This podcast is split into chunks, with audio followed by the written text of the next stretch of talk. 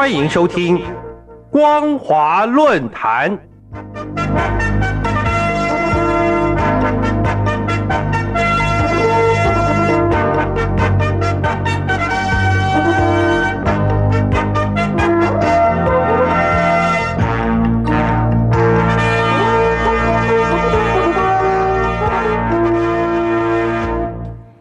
各位听众朋友，大家好，欢迎收听今天的光华论坛，我是兰陵。今天要谈论的主题是：中共必须重视结婚登记数据创历史新低的警讯。日前，中共民政部公布的最新资料显示，二零二一年中国的结婚登记数只有七百六十三点六万对。是继一九八六年以来最低的数字。从二零一三年开始，中国的结婚登记数不断下降，不但使中国人口结构出现警讯，更对社会造成多方面影响。如何提出有效对策，已经成为公众关注的议题。近年来，中国大陆结婚率持续下降。根据中国民政部官网三月十八号发布的二零二一年四季民政统计分省数据，大陆结婚人数在二零一九年跌破一千万对，二零二零年跌破九百万对，二零二一年的结婚登记数跌破八百万对，只有七百六十三点六万对，是三十六年来最低，其中。结婚数降幅最大的是湖南省，减少了百分之十五点五；青海、天津、河北、安徽、江西、福建的降幅也超过百分之十，只有新疆、西藏、山西的结婚数比上年略增。对于结婚登记数已在降低，原因众说纷纭，但大致来说，人口减少，男女比例失衡。育龄妇女人口减少是各界认定的主要原因。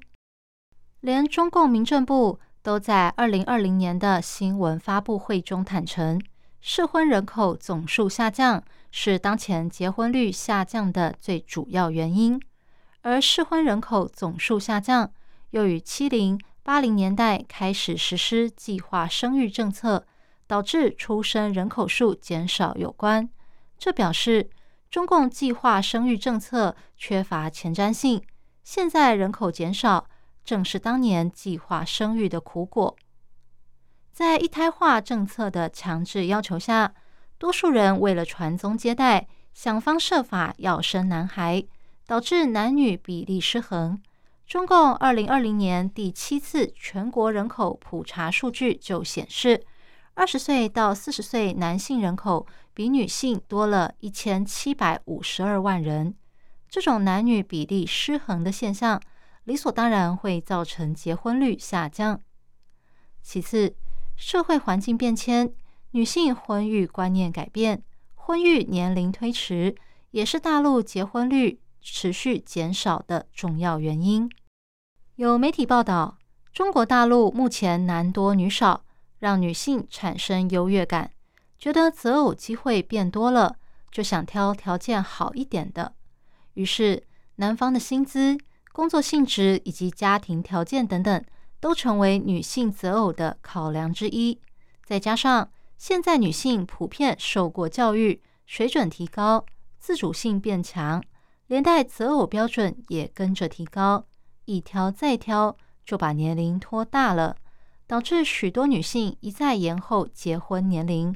至今仍然单身，尤其在大城市，很多适婚女性找不到让他们心仪的男子，会认为与其找人凑合，还不如自己过。也许先拼几年事业，等遇到合适的人再说。对于这一点，二零一九年出版的《单身时代》一书中，复旦大学教授王峰估计，在中国的一线城市中。至少有七百万名年龄在二十五岁至三十岁之间的女性从未结过婚，尤以北京、深圳和上海为前三多。这个现象已经存在多年。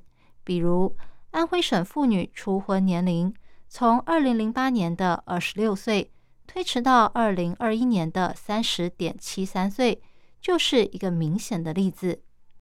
最后，经济因素也是造成年轻人不敢结婚的一个重要原因，因为社会资源分布失衡和物价飙涨，大陆多数民众的生活成本大幅增加，导致许多人对组成家庭心存疑惧。前北京师范大学教授李元华指出，由于生养及教育孩子成本超高，加上各种生活压力，大陆民众宁可选择不结婚、不生孩子。这个问题不是今天才出现的，而是长期累积的结果，是社会压力压得年轻人喘不过气来所造成的。各位听众朋友。男大不婚，女大不嫁，绝对不是一件小事。如果放任此事不加处理，后果是非常严重的。因为随着结婚登记率下降，生育率自然也会跟着下降，人口成长率就不可能增加。根据大陆媒体第一财经报道，最近大陆十六个省发布了二零二一年出生人口数据，其中。七个省份的人口自然增长率为负数，由此可见，如果结婚人数逐年减少，将连带减少出生人口数，这对大陆未来的发展将产生不良影响。